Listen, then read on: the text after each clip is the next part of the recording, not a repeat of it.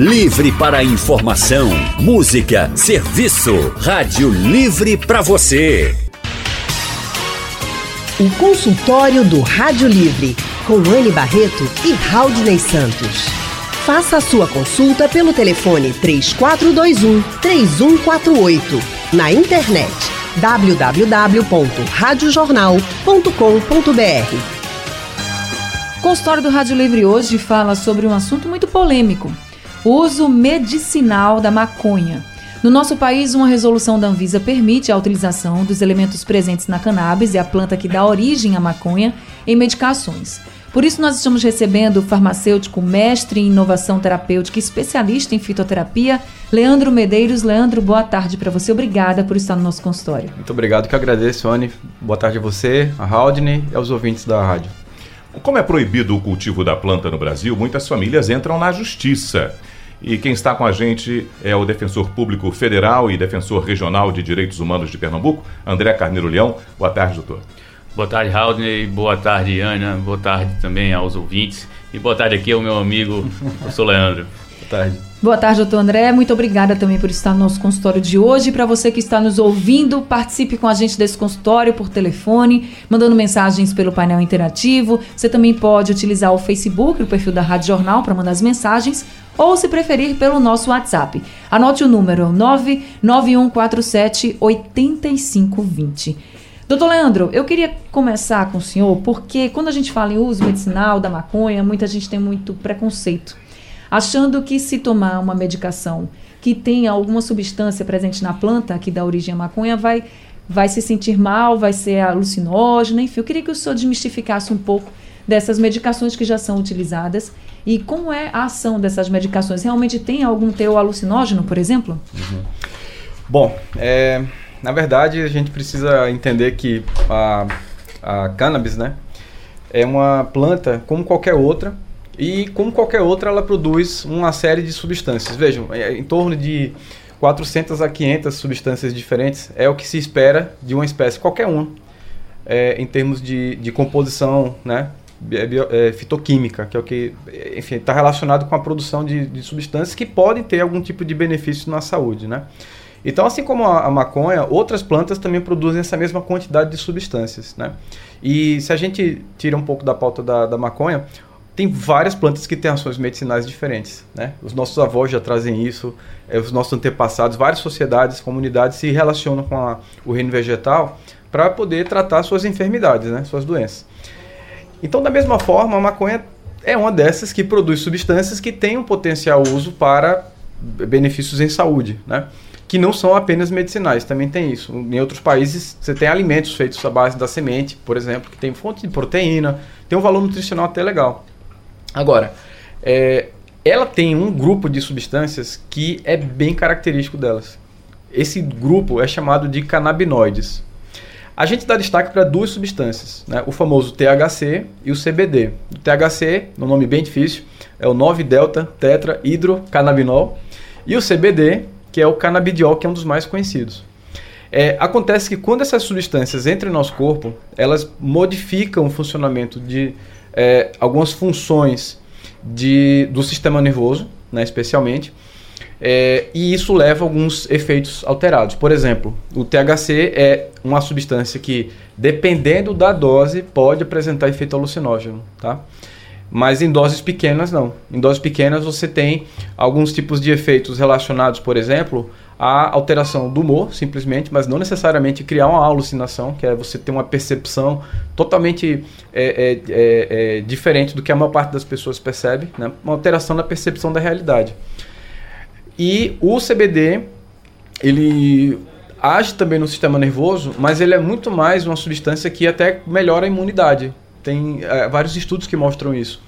Então, no final das contas, são substâncias que têm ações como os medicamentos, como outras substâncias de plantas, né, que são utilizadas mais é, é, frequentemente com propriedades medicinais. Então, é, a gente começou a, a, entender melhor, inclusive, que o nosso corpo tem um grupo de neurônios, uma parte é, bem específica, que responde muito bem a essas substâncias produzidas pela, pela maconha. E daí surge um sistema novo chamado de sistema endocannabinoide, E aí descobriu-se que nós produzimos substâncias que ativam esse sistema. Então, o que é esse sistema efetivamente? É um grupo de, de células cerebrais, digamos assim, e que tem funções bem específicas no corpo. Por exemplo, o controle do apetite. E é em decorrência disso que a gente tem a, a, a, famosa fome, né? Depois que as pessoas usam com fim recreativo.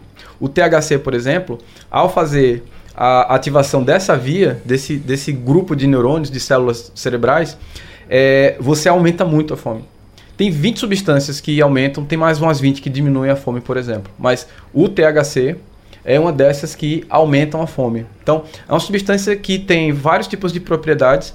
Nos últimos 20 anos, a gente passou a, a estudar e descobrir que tem muito mais propriedades, tem muita coisa a ser descoberta ainda.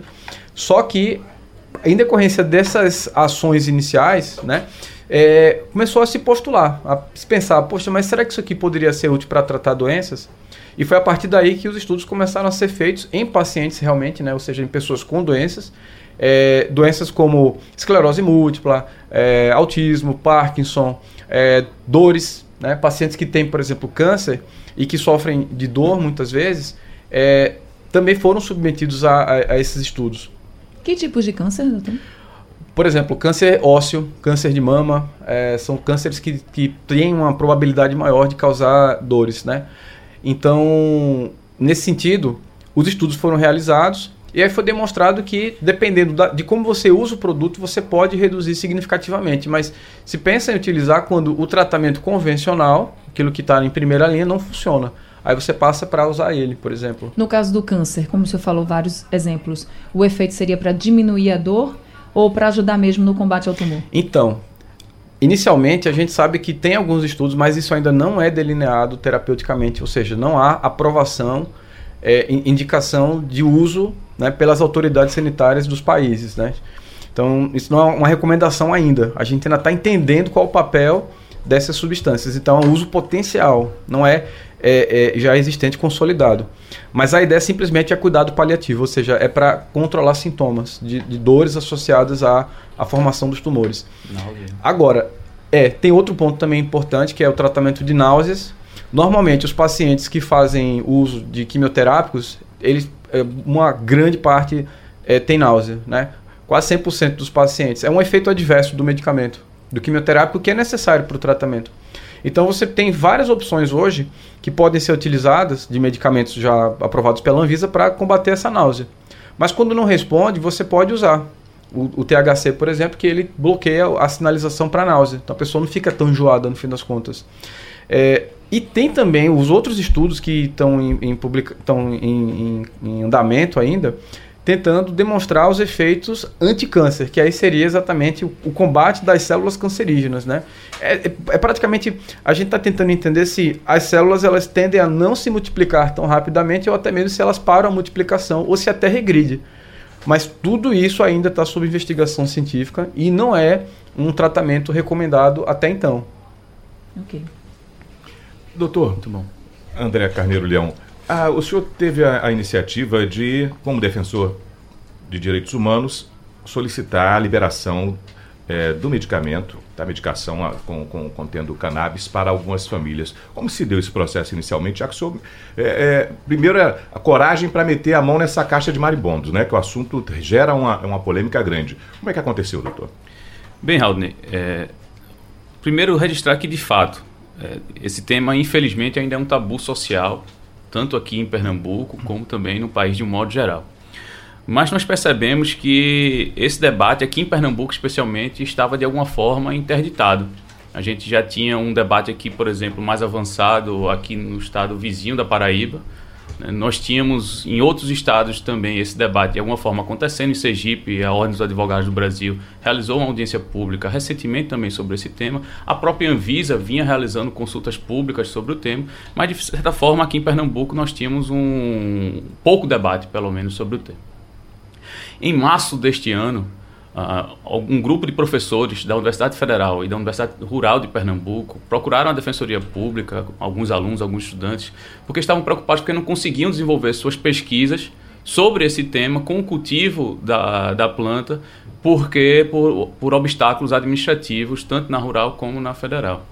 Isso nos chamou a atenção, nós instauramos então um procedimento coletivo lá na Defensoria Pública para apreciar um pouco mais esse tema.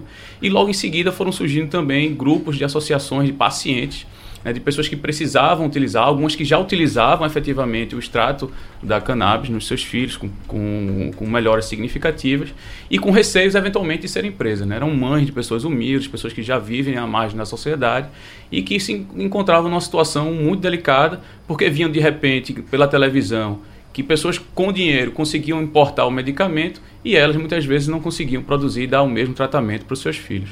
Então, diante dessa situação, nós resolvemos ampliar um pouco o debate, que era estava restrito inicialmente apenas às pesquisas científicas, e chamamos, convocamos uma audiência pública.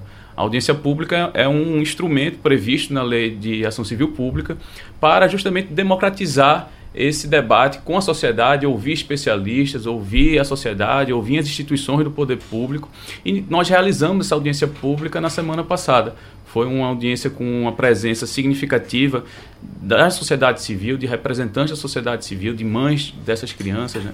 Nós tivemos, inclusive, uma das crianças que, de, que tem utilizado o medicamento e que tem tido uma melhora significativa e que pôde, inclusive, falar no microfone lá hum. na mesa de debate. Então, foi um, uma, uma, ocasião é, interessante e o que nós queremos nada mais nada menos é justamente assegurar uh, agora nesse momento que essas pessoas tenham direito ao mesmo tratamento que pessoas com dinheiro conseguem muitas vezes através de uma autorização da Anvisa para importar esse medicamento.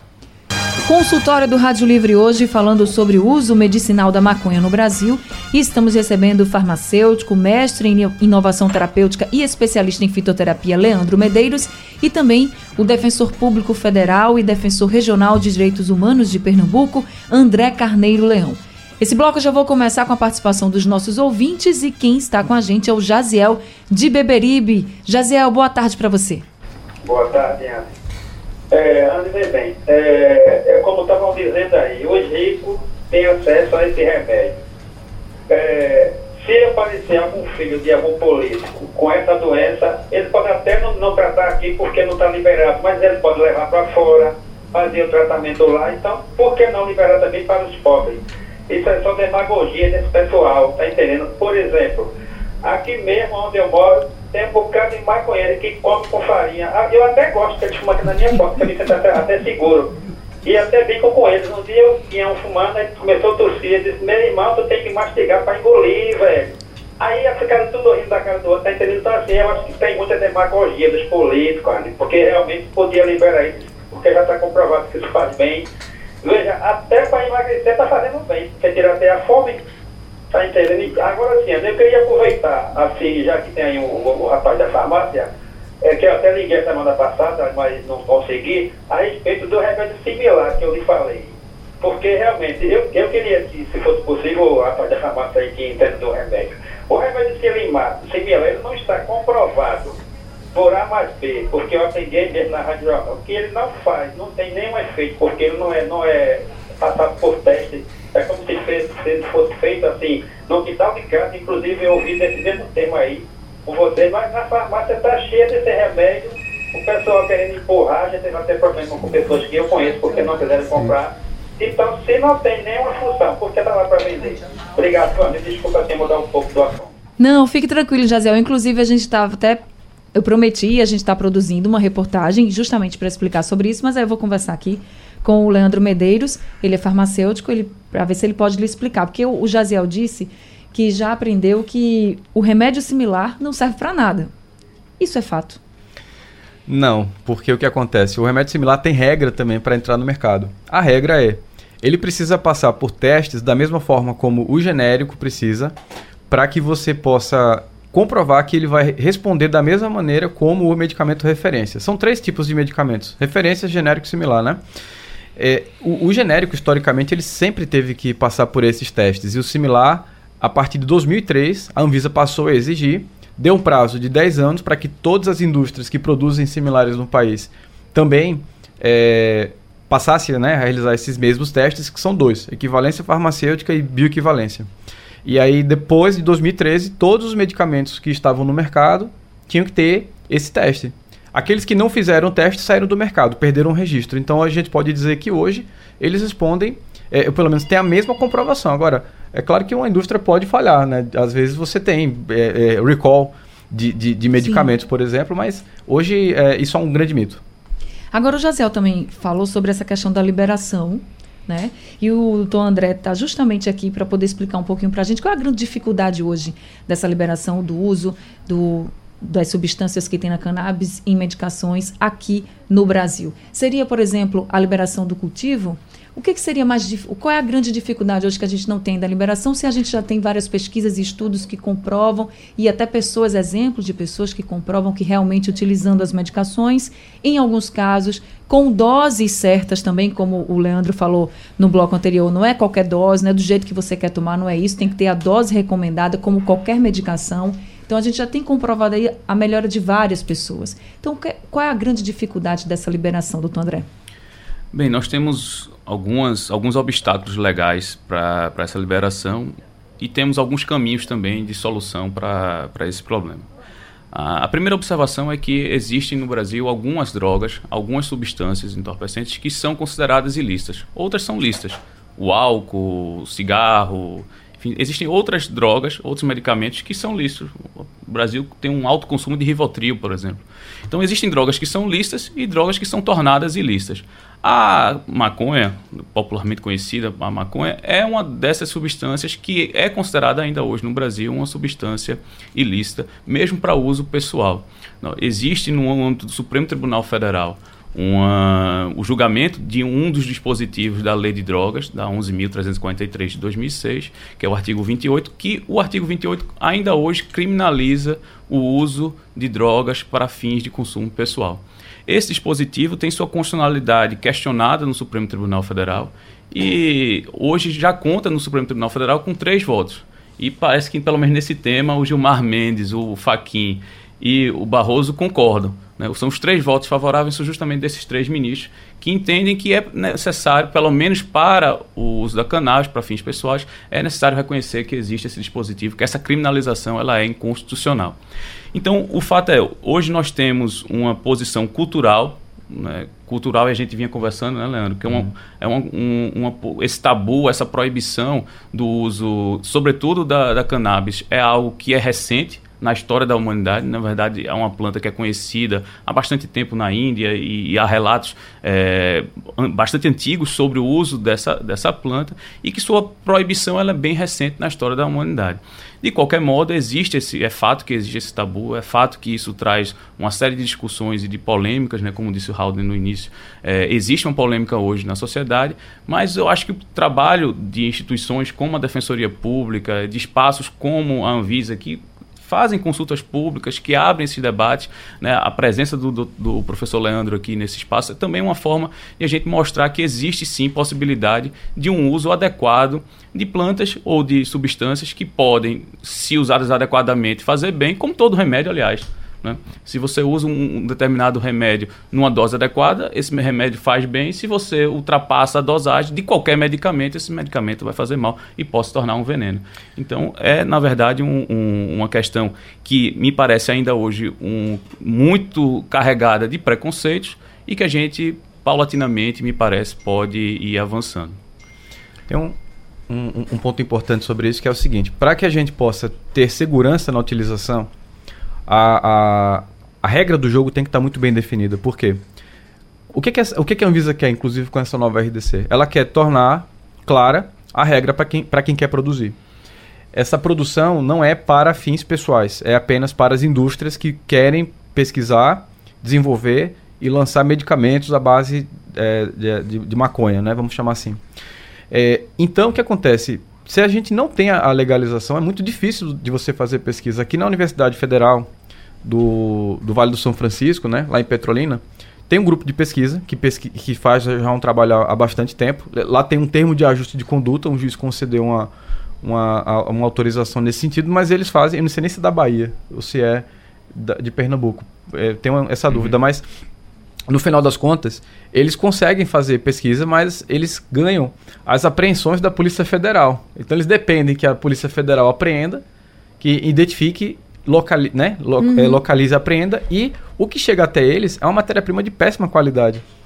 Então, para você poder fazer pesquisa, você precisa de uma matéria-prima de boa qualidade e que Nesse caso, somente a partir de um processo de cultivo, que é quando você organiza o plantio de forma sistemática para ter o melhor rendimento possível da planta. Agora imagine você fazer isso em larga escala, por exemplo, para produzir um medicamento. Você precisa ter tudo muito bem controlado para que todo o produto saia da mesma forma. Esse é o ponto. Então, essa legalização, ela é muito importante. Só que tem um detalhe, né? O que, que a Anvisa está querendo fazer? É, é, é, tornar clara a regra para que as indústrias possam fazer. Essa legalização que eu menciono não é para fins recreativos, não é, ela não serve para, por exemplo, qualquer cidadão que queira cultivar em casa. Aí sim, somente a partir de uma, de uma ação judicial, tem que ter o dispositivo legal, é, porque a lei de drogas realmente ela não permite, né? Mas é muito importante, é isso que a Anvisa quer colocar. E outro ponto dessa nova RDC que está para chegar é, ainda que você não produza, você pode importar como laboratório, por exemplo. Então, existem medicamentos, por exemplo, lá fora, o Epidiolex, que é somente o canabidiol. O canabidiol, é, nesse caso, ele é usado para crises convulsivas de uma síndrome chamada Lennox-Gastaut, que é uma coisa muito específica. O Mevatil, que está aqui disponível no Brasil, ele tem o canabidiol, o CBD, mas tem o THC também na sua composição. E o THC é importante, mas ele não serve para o quadro convulsivo dessa síndrome. Ou seja, existem especificidades diferentes em relação ao medicamento. Eu tenho que ter o um medicamento apenas com THC, ou apenas com CBD, ou com a mistura dos dois em doses diferentes. Eu vou ter é, infinitas possibilidades de uso terapêutico. Então, enquanto isso for uma barreira para as indústrias farmacêuticas é, pesquisarem, para as universidades pesquisarem, né? Muitas vezes em parceria com a própria indústria, a gente nunca vai conseguir chegar a uma solução para diversos é, é, problemas de saúde da, da nossa população. Então, eu realmente defendo isso. Vocês esperam, então, o, o, próximo RDC, não é isso? Isso. RDC, gente, é resolução da diretoria colegiada da Anvisa, certo? Isso. A gente falando do assunto maconha, a gente fica pensando sempre ah, no conceito mais básico, doutor e professor Leandro, que é a coisa é vício, é uma coisa ligada ao crime hoje, porque é ilegal, e o vício que se provoca. Todo mundo, olha, virou maconha, então provou maconha, virou maconheiro, criou uma dependência. O uso do medicamento causa alguma espécie é, de dependência para o usuário, que quem está fazendo o uso por, por necessidade médica, ninguém quer se tornar um dependente da maconha. Uhum. O que, é que os estudos mostram? Nós, é, a partir do mecanismo de ação da maconha, há uma chance de você ter a dependência, mas existem dois componentes, o componente interno e o componente externo, quando você fala de dependência química. O componente externo é daquele do corpo criar um caminho para é, é, é, buscar aquele efeito. Isso acontece com drogas mais pesadas, por exemplo, como a cocaína. Isso acontece com medicamentos, inclusive. Tem medicamentos que provocam dependência química, o próprio Rivotril é um deles. Exatamente. Medicamentos à base de opioides, como a codeína, que é usado para tratamento da dor, inclusive no próprio câncer, dor crônica, dor pesada. Você usa a codeína somente nesse caso porque as pessoas podem ficar viciadas naquilo. Inclusive, os Estados Unidos vivem hoje uma, uma, uma um problema de saúde pública muito sério a respeito disso, porque lá há um consumo muito exagerado de opioides. E é uma abordagem, inclusive, do Ministério da Saúde dos Estados Unidos, é tratar as pessoas que têm vício para opioide. Então, assim, as substâncias podem provocar. Agora, a maconha, ela tem menor probabilidade de provocar dependência. Esse é um ponto interessante. Só que não é só isso. Tem o componente do indivíduo. A questão da dependência, ela perpassa por uma questão, inclusive, existencial. Ou seja, o que, que te faz tornar, de, tornar eh, se tornar dependente de uma substância para combater algum mal, para aliviar as questões do dia a dia. É, é uma reflexão que a gente tem que fazer. Então, tem vários estudos na área de, de, de é, de psicologia comportamental que demonstram isso, a influência do próprio indivíduo, da sua história, do que ele traz consigo, que pode predispor. E poderia ser maconha, poderia ser álcool, poderia ser qualquer coisa que possa dar o gatilho do vício. Mas se a gente avaliar apenas o componente químico, o THC, que é uma das substâncias mais importantes, ela tem um risco menor de causar dependência do que, por exemplo, o cigarro do tabaco. Consultório do Rádio Livre hoje falando sobre o uso medicinal da maconha no Brasil. Estamos recebendo o Defensor Público Federal e Defensor Regional de Direitos Humanos de Pernambuco, André Carneiro Leão, e também o farmacêutico, mestre em inovação terapêutica e especialista em fitoterapia, Leandro Medeiros. Leandro, a gente vem conversando e dá para perceber quando você fala sobre as propriedades das medicações a base de cannabis e das substâncias que tem na planta que dá origem à maconha, de que se você tomar uma medicação que é a base da planta que dá origem à maconha, não quer dizer que você está fumando um cigarro de maconha. Isso é muito claro, né? Sim, sim, sem dúvida nenhuma. Agora, quando você fala de alguns problemas que estão sendo que estão sendo utilizadas essas medicações, por exemplo, a epilepsia, qual o efeito de uma medicação à base de cannabis, enfim, numa pessoa que tem epilepsia? Bom, a ideia é a seguinte, né? A, a, a epilepsia ela se caracteriza pela, por uma falha no funcionamento do cérebro e você tem uma desregulação geral na forma como o cérebro funciona. Então, ele basicamente funciona como se fossem correntes elétricas organizadas. Então, quando elas se desorganizam, você tem uma espécie de, abre aspas, é, um curto-circuito, então você fica com todas as funções desorganizadas, né? Dando a convulsão, que é o, o que você observa. Bom, é, o que o, o, o, produto vai fazer, especificamente o canabidiol, nesse caso, né, é tornar as células cerebrais mais organizadas, evitando essas, é, esses curtos-circuitos. Né? Então, o que, é que se espera com um medicamento como esse? É que você possa ter a diminuição da frequência das crises convulsivas. Então, a gente não espera com, a, com os medicamentos à base de cannabis a diminuição, a cura, né? Porque não são doenças curáveis, pelo menos até então. Mas a ideia é que você possa, por exemplo, evitar, ao invés de você ter, aliás, 12, 13, 14 crises convulsivas no mês, você passar a ter duas a cada dois meses, um a, a, a cada dois meses, né? Então, quanto mais, é, quanto menor for essa frequência das crises convulsivas, mais qualidade de vida você dá para o paciente. Essa é a ideia. E isso está muito bem documentado para algumas condições. Então, por exemplo, tem uma síndrome chamada é, Lennox-Gastaut, é uma, uma síndrome que causa muita crise convulsiva.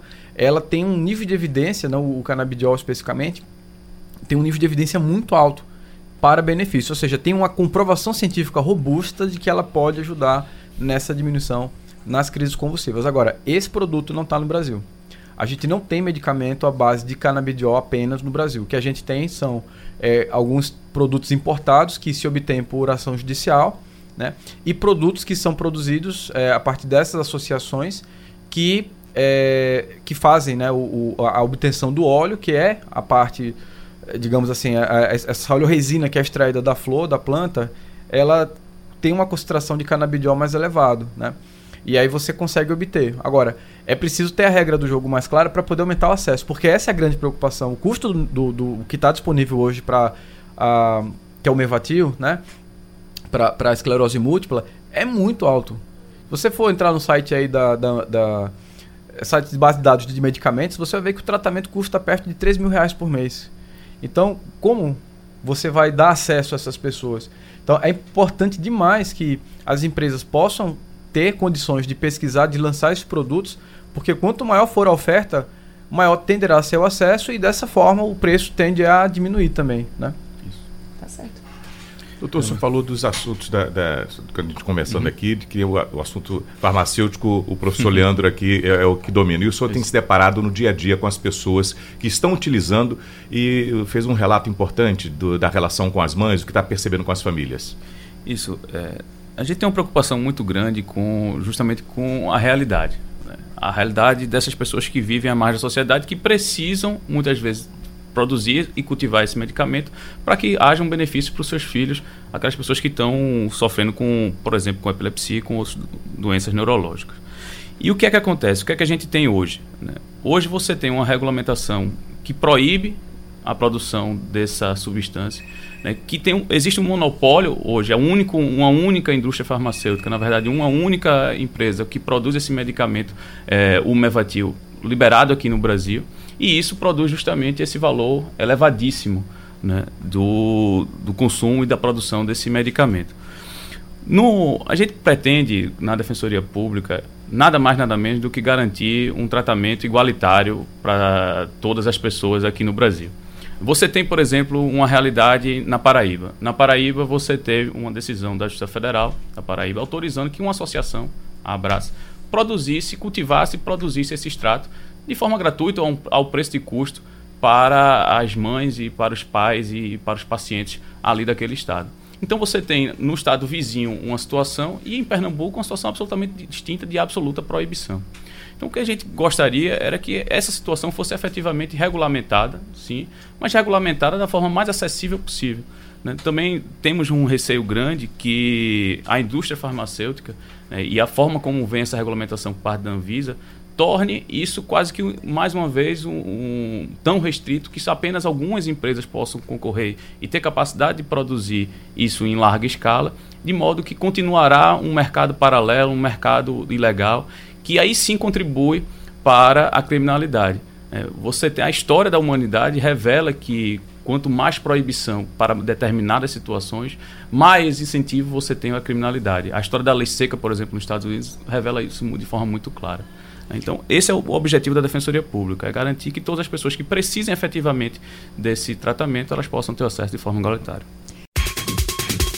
Sugestão ou comentário sobre o programa que você acaba de ouvir, envie para o e-mail ouvinte@radiojornal.com.br ou para o endereço Rua do Lima 250, Santo Amaro, Recife, Pernambuco.